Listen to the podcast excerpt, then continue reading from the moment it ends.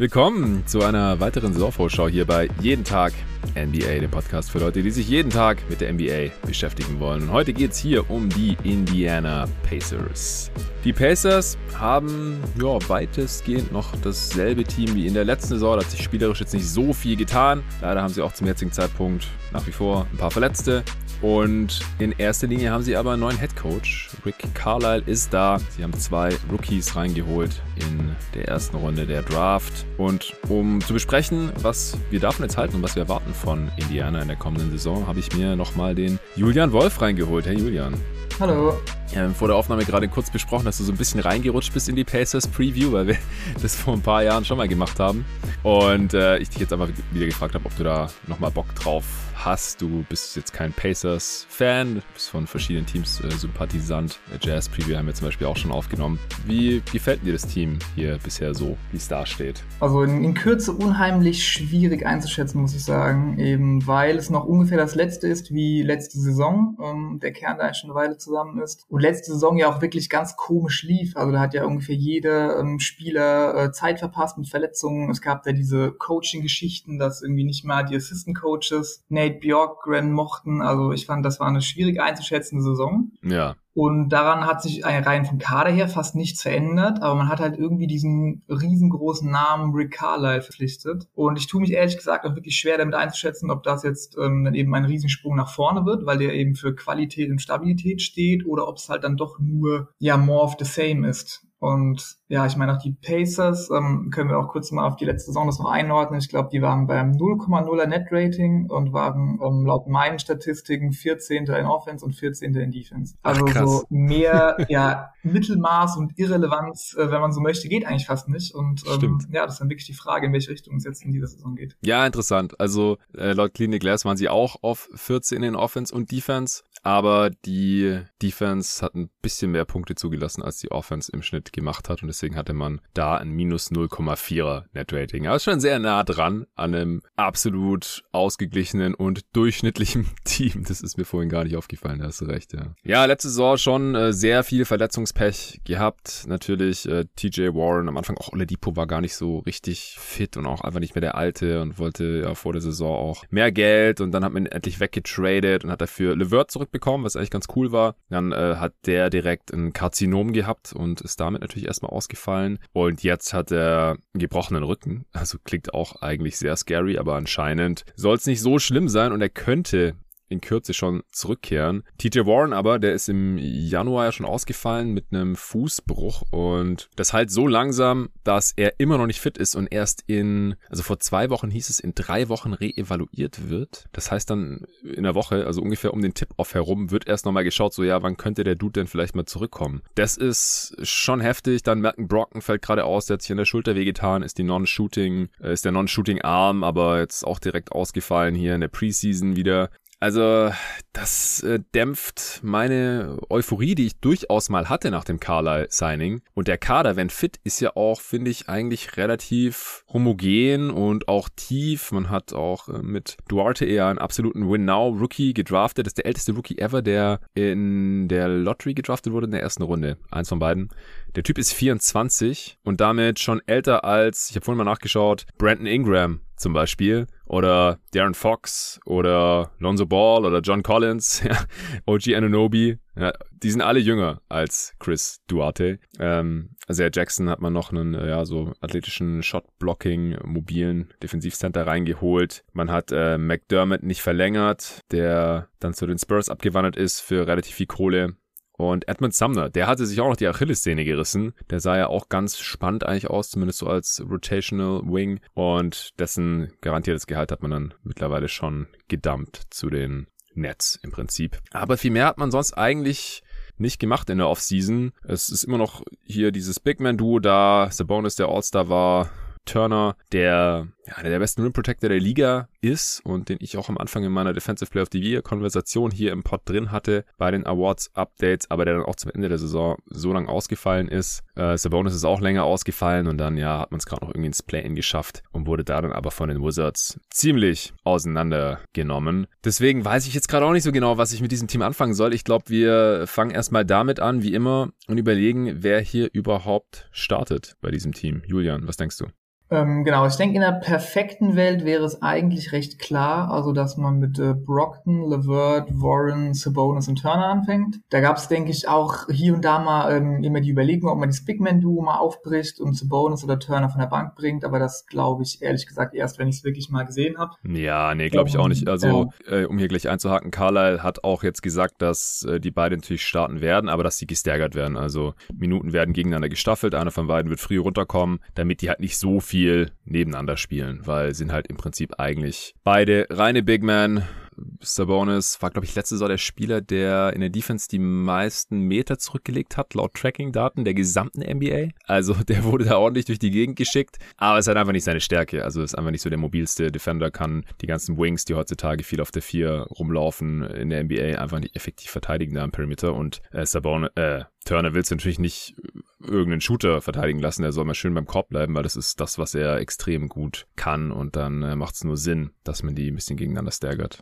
Also halte ich auch für genau die richtige ähm, Einstellung, dass man beide startet und dann eben äh, in der Rotation staggert. Ähm, ich hätte mich jetzt mal darauf konzentriert noch, eben bei Warren und LeVert, weil ich jetzt die so für die ein bisschen ähm, ja schlimmeren Verletzungen halte oder auch die, wo ich jetzt nicht unbedingt wüsste, wann die zurückkommen. Ja. Ähm, deswegen denke ich, dass da auf jeden Fall äh, Justin Holiday wahrscheinlich einen Starting-Spot bekommt, ähm, den von Warren eben, wenn, wenn er jetzt wirklich noch deutlich länger ausfällt, weil er eben werfen kann, viel wirft und äh, zumindest ganz gute äh, Flügellänge hat. Ja. Und wenn jetzt Levert zum Saisonstart auch noch fehlt, dann hätte man da, denke ich, die Wahl, ob man Jeremy Lamb äh, vielleicht oder Tory Craig für ein bisschen mehr Defense starten lässt. Da würde ich jetzt spontan für Jeremy Lamb ähm, tendieren. Aber wie gesagt, da muss man eben gucken, ähm, wer dann von den Spielern überhaupt äh, bereit ist. Ja, also ich glaube, dass Carla ein ziemlich großer Tory Craig-Fan ist. Sie haben ihm jetzt auch relativ viel gezahlt in der Offseason, also mehr als die Suns dann da anscheinend mitgehen wollten, äh, mit fast fünf Millionen über die nächsten beiden Jahre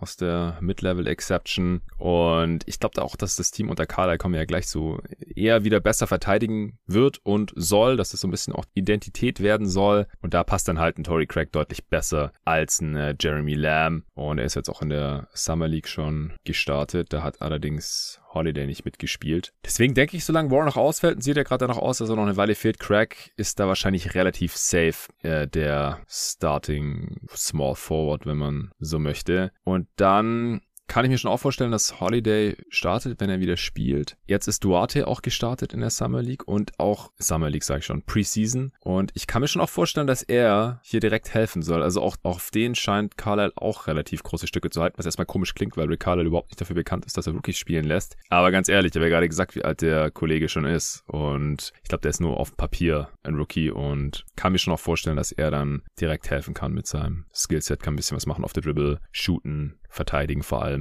Das könnten sie da schon ganz gut brauchen. Aber würde ich trotzdem wundern, wenn er über Justin Holiday startet, wenn beide zur Verfügung stehen. Ja, ja genau, sehe ich ähnlich. Ähm, aber wir können ja auch mal mit dem Rest der Rotation weitermachen. Also diese vier Flügel ähm, habe ich eigentlich auch auf jeden Fall alle mit Rotationsminuten. Also wie Holiday, Craig, Lamb und Duarte, ähm, wenn wirklich alle fit wären. Hm. TJ McConnell wird sicherlich wieder den sechsten Mann äh, auf der Eins geben. Ja. Und das sind ja dann im Endeffekt schon fünf Bankspieler, die ich mit Minuten hätte.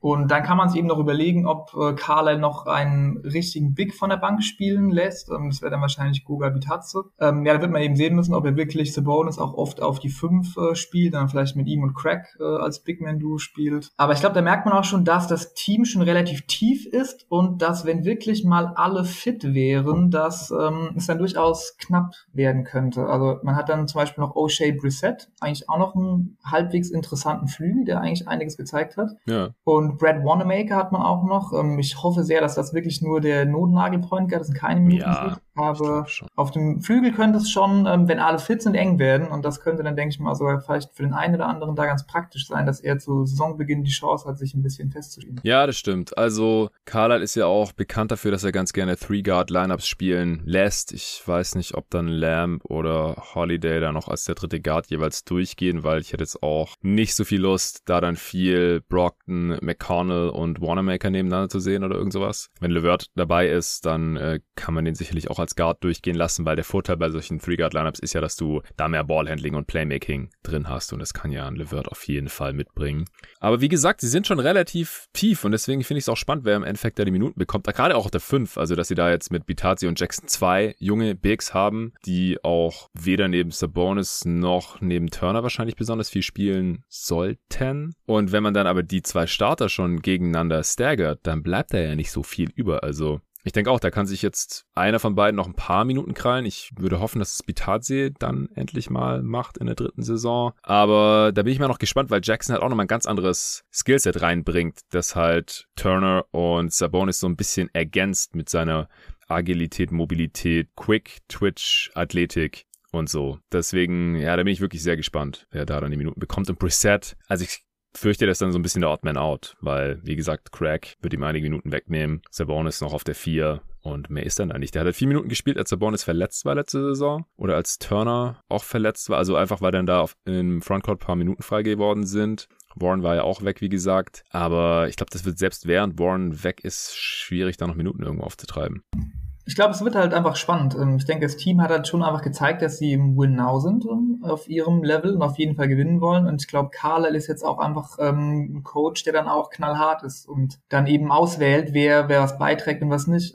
Also auch gerade ähm, ein Rookie-Big, ob dann wirklich Carlisle den, wenn er eigentlich gar nicht so gut reinpasst, dann wie hinten dran mhm. aufbaut, das will ich dann auch erstmal sehen, bevor das passiert. Ja, ja guter Punkt. Ja, ja und ähm, ich glaube, es wird wirklich spannend. Also auch so ein Chris Duarte, ähm, der wird, denke ich, am Anfang seine Minuten, seine Chancen bekommen aber wenn er die halt nicht nutzt, ähm, dann könnte ich mir auch vorstellen, dass er dann, wenn die Leute wieder fit sind, dann eben auf der Bank verschwindet. Und ich glaube, das gilt halt so ein bisschen für, für alle in diesem Kader. Ja, vor allem, wenn sie defensiv nicht überzeugen. Ich glaube, das ja. ist dann wirklich das Ausschlusskriterium für. Carlisle. Auf der anderen Seite, wenn Duarte ready ist und eben einfach das bringt, dann könnte ich mir vorstellen, dass halt eben andere Spieler dann im Laufe des Jahres entweder weggetradet werden oder einfach auch weniger spielen. Also selbst so ein Jeremy Lamb, klar, der hat irgendwie seine Rolle, denke ich mal, als Scorer von der Bank, aber wenn andere das besser machen, dann kann der auch, glaube ich, schnell mal Minuten hier und da verlieren. Oder wenn jetzt irgendwie Tory ja. Craig einfach gar nicht funktioniert, ne, kann alles passieren. Ähm, da finde ich die Pacers echt relativ spannend, was da vielleicht in ein, zwei Monaten ähm, am Laufen ist.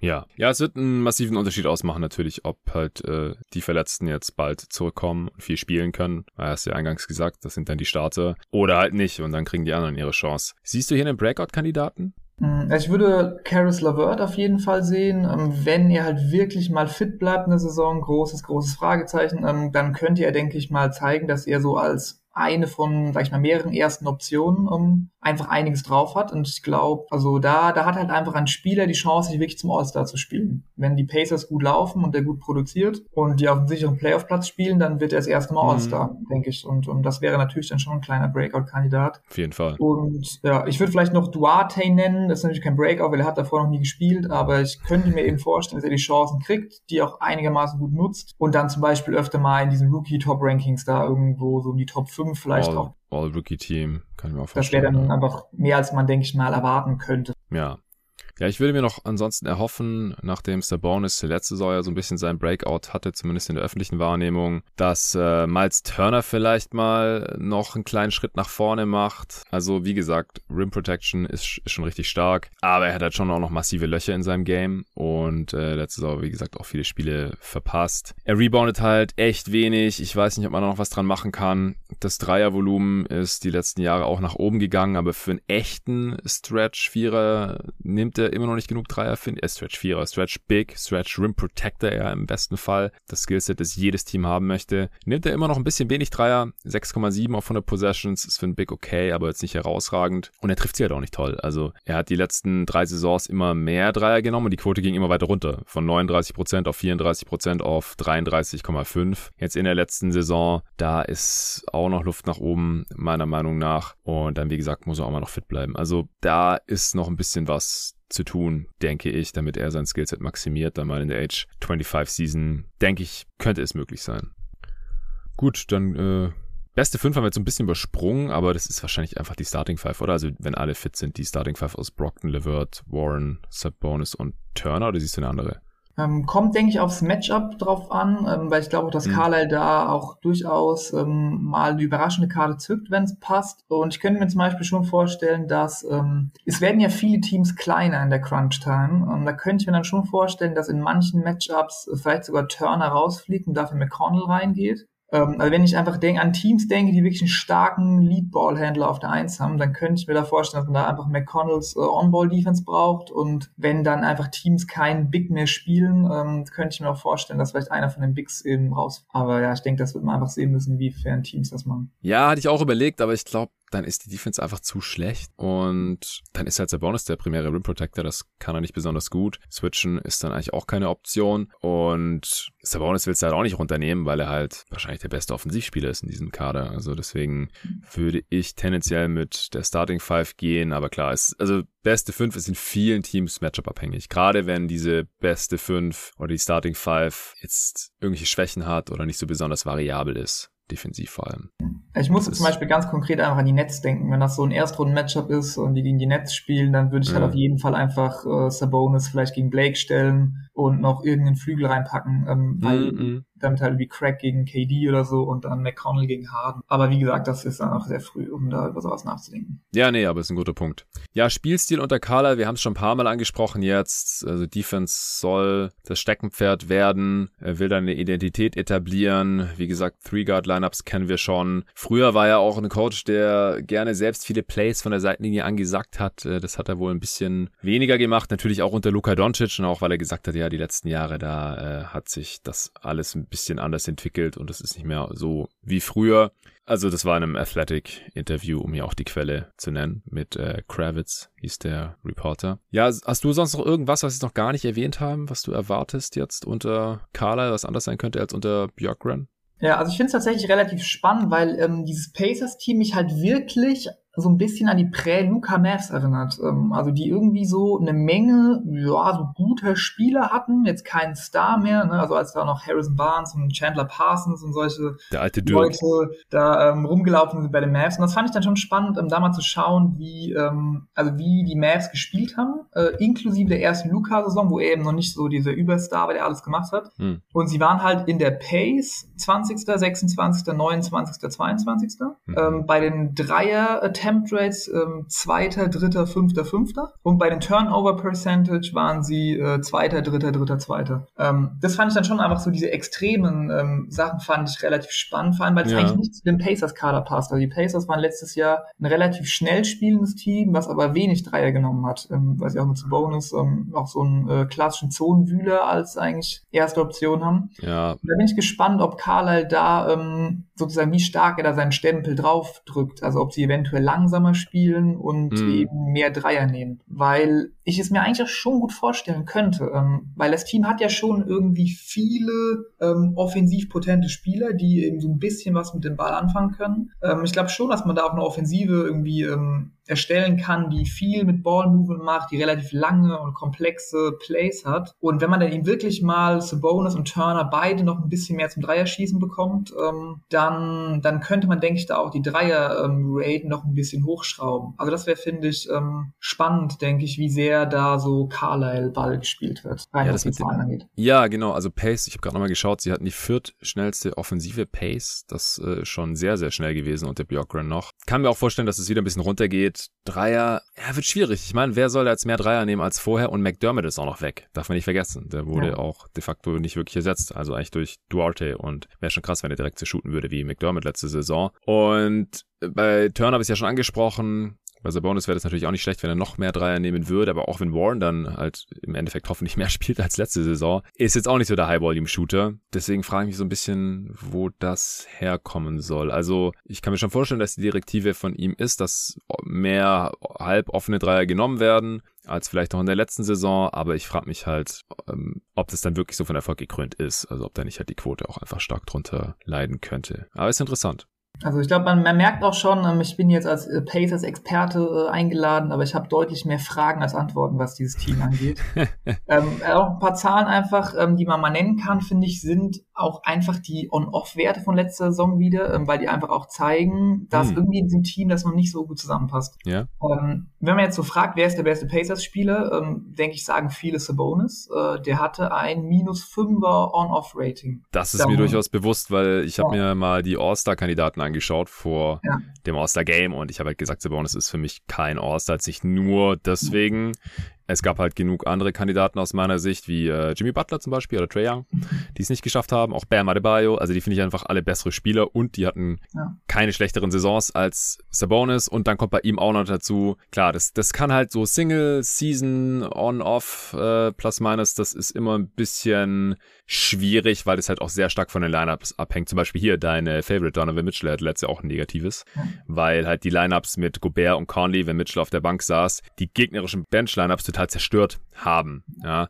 aber es sieht halt, es sieht sehr komisch aus, weil meistens spielen halt die Teams mit ihrem besten Spieler auf dem Feld deutlich besser, als wenn er nicht auf dem Feld ist. Es geht auch, es geht auch noch weiter. Also einfach mit Turner ja. zusammen, das ist ja auch immer dieses Paar, jetzt auch bei minus drei noch, ähm, also auch noch negativ. Mhm. Dann diese Liner Brockton, Levert, Holiday, Sabonis, Turner, was ja eigentlich die Starting Five wäre, ähm, wenn dann äh, Levert wieder fit ist und Warren noch rausfällt, ist bei minus 6,6 in zumindest äh, knapp 200 Minuten. Und mhm, zum Beispiel ja, solche Brockton, Lamb, Holiday, Holiday, Bonus Turner, was wir ja auch als eine mögliche Starting Five sehen, ist bei minus neun. Also das sind, finde ich, diese beiden Fünfer-Kombis, ähm, die hören sich eigentlich gut an, finde ich.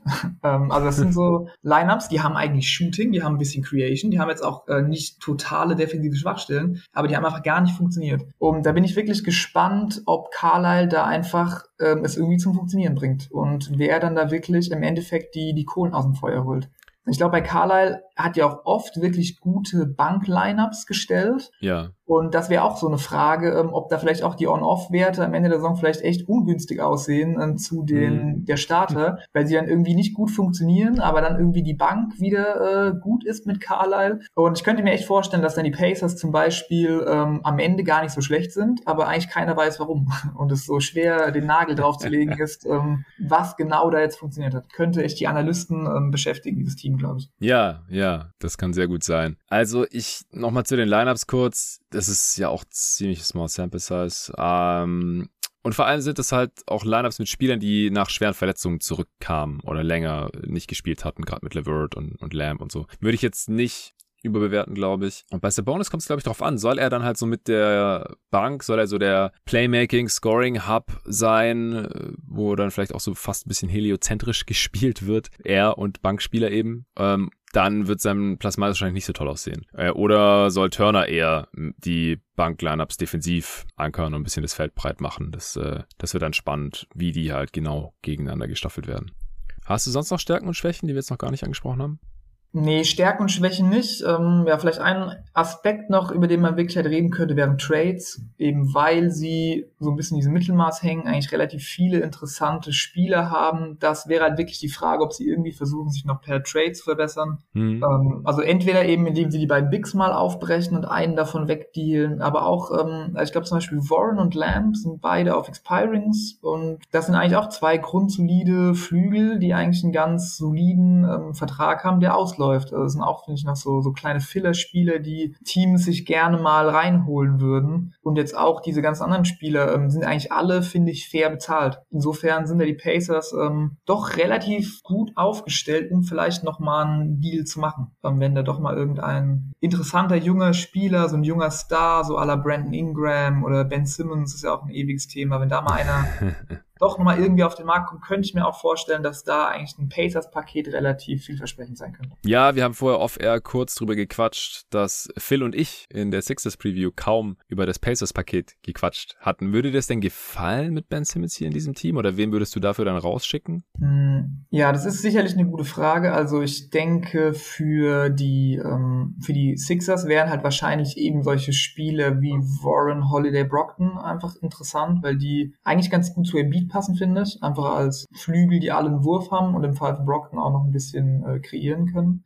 Hm. Und ich finde, Simmons in dem Team würde schon, also würde gut zu Turner passen, denke ich auf jeden Fall. Einfach weil der eben ja. spacen kann und die defensiv wirklich äh, eine Macht wären zusammen. Ja, zum Sabonis ähm, ist vielleicht ein bisschen kritischer, aber würde mich jetzt nicht, ähm, ja, finde jetzt nicht, nicht total schlecht den Fit. Und auch mit Levert ähm, fände ich den Fit, glaube ich, ganz brauchbar. Dass eben Simmons dann den Ball hat, immer den besten Flügel verteidigt, Levert einfach auch als Scorer und sekundärer Playmaker was macht. Also ich denke, er würde schon, schon, schon reinpassen, äh, einfach so vom, vom Skillset her. Und er wäre halt einfach wirklich, sage ich mal, zumindest so der Versuch, aus diesem Mittelmaß rauszukommen.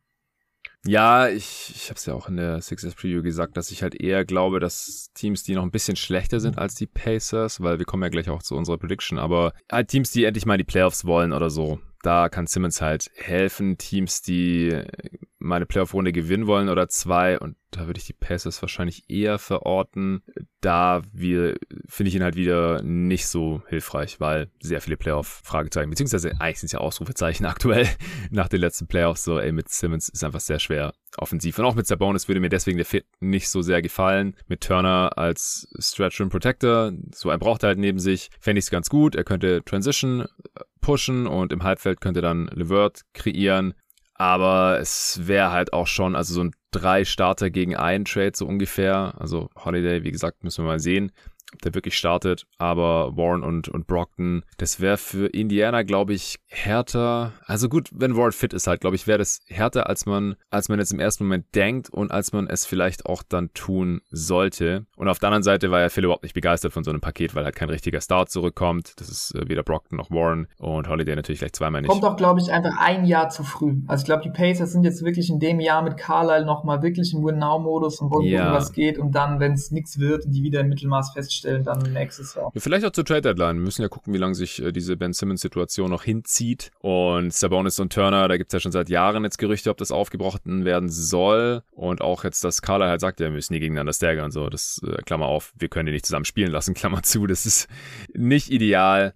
Aber ich würde jetzt auch erst noch mal gucken, so Warren jetzt gerade kannst du ihn eh nicht traden, dann soll er erstmal spielen und er ist eigentlich auch ein Contract Deal, also der wird dann auch spielen, sobald er fit ist, nicht wie letztes Jahr, wo er ja auch im Prinzip gesagt hat, hey, ich bin verletzt und selbst wenn ich es nicht wäre, würde ich nicht für Nate Bjorkgren spielen, weil ich den nicht mag, so ungefähr. Berichten zufolge. Ja, es ist, ist schon spannend. Wenn fit sind Warren und auch Lamb diese Deals schon wert, aber waren sie halt letzte Saison überhaupt nicht und das müssen sie jetzt erstmal noch beweisen, bevor die da irgendwie größeren äh, Trade-Wert haben. Aber ich, ich sehe schon auch, dass hier was passieren kann Einfach weil sie viele brauchbare NBA-Spieler im Kader haben und dann noch ein paar junge und noch ein paar Picks und dann könnte man natürlich einen Trade machen, gerade wenn das Team halt ambitioniert ist, wonach es eben aussieht und dann vielleicht auch ein bisschen sportlich erstmal enttäuscht. Das äh, kann schon gut sein. Jetzt haben wir, glaube ich, den interessanten Aspekt ein bisschen vorgegriffen und auch über die Assets schon gesprochen. Also, äh, ich weiß nicht, das beste Asset. Was ist denn das beste Asset der Pacers, wenn wir das hier gerade noch abschließen Ich würde Brockton sagen, weil er, ähm, er einfach überall reinpasst. Ich glaube, es gibt kein Team äh, in der ganzen Liga, das nicht Malcolm Brockton irgendwie in sein Team integrieren kann. Ähm,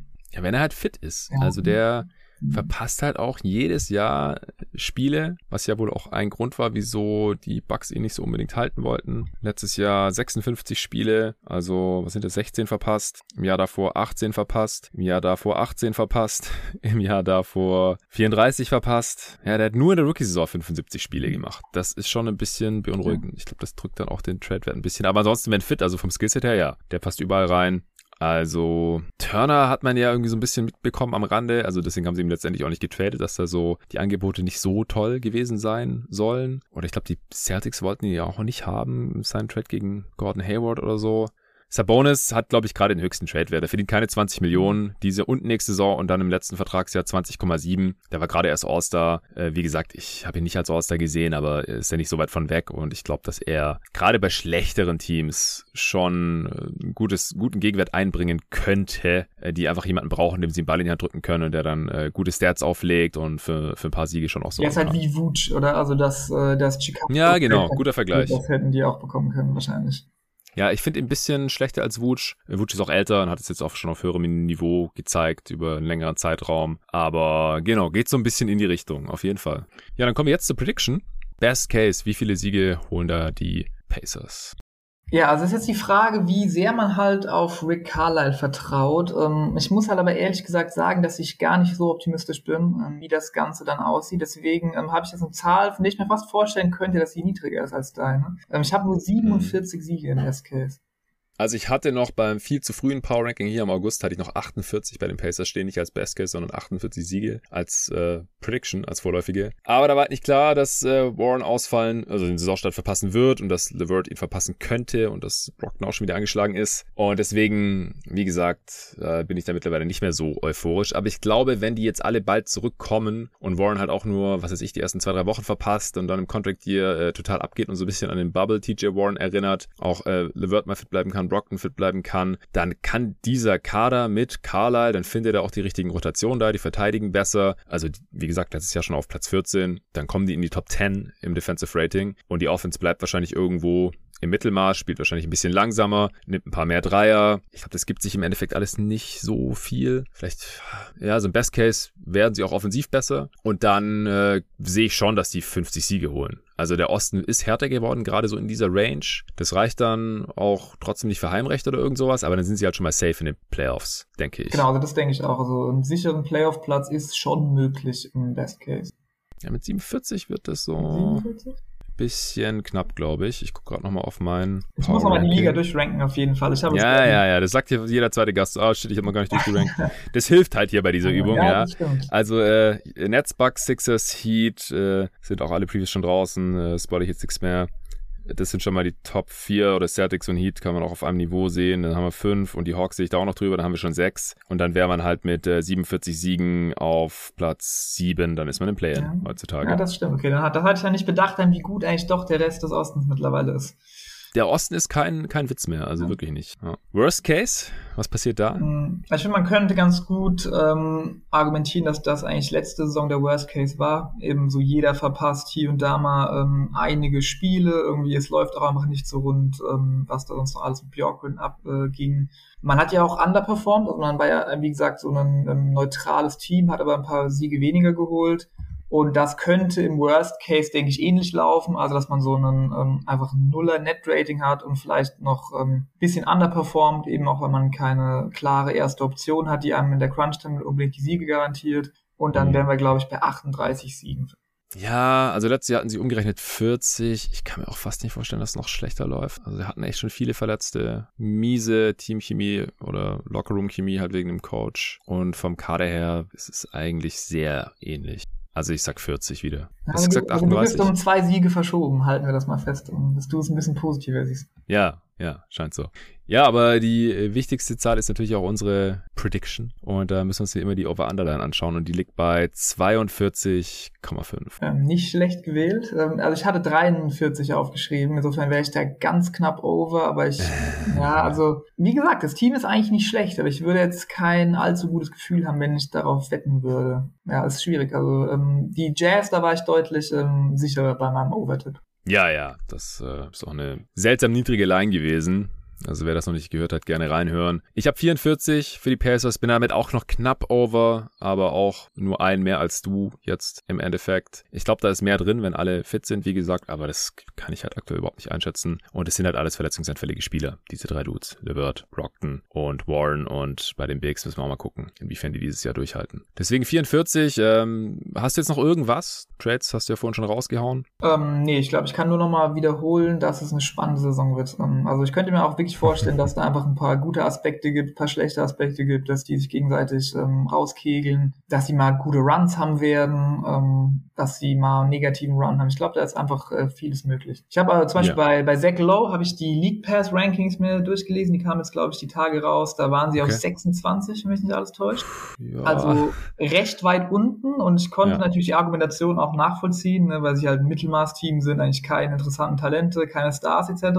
Aber eigentlich kein kein, äh, also auf jeden Fall ein spannendes Team. Kann ich nur empfehlen, äh, sich da auch mal ein paar Spiele anzuschauen, weil vieles möglich scheint. Ja, das ist so. Also wie gesagt, ich glaube auch, dass wir hier im Best Case auf jeden Fall sehr guten Basketball sehen werden. Aber dafür müssen sich noch ein, zwei Spiele entwickeln bzw. fit bleiben. Und dann bin ich vor allem halt auch auf die Rookies gespannt, auf Duarte und ob Jackson schon ein paar Minuten bekommt. Oder Goga Pitaze vielleicht auch mal. Also sie haben noch ein paar interessante Sleeper, jüngere Spieler, sage ich jetzt mal. Jetzt halt keine absoluten Top-Talente oder so, die jeder sehen will. Okay, Julian, dann vielen, vielen Dank, dass du dir heute nochmal die Zeit genommen hast. Allen danke natürlich auch fürs Zuhören und Supporten hier, denn wenn ihr das nicht tun würdet, dann würde es erstens diesen Pod nicht mehr geben und zweitens könntet ihr ihn auch nicht hören. Vielen Dank dafür und bis zur nächsten Preview.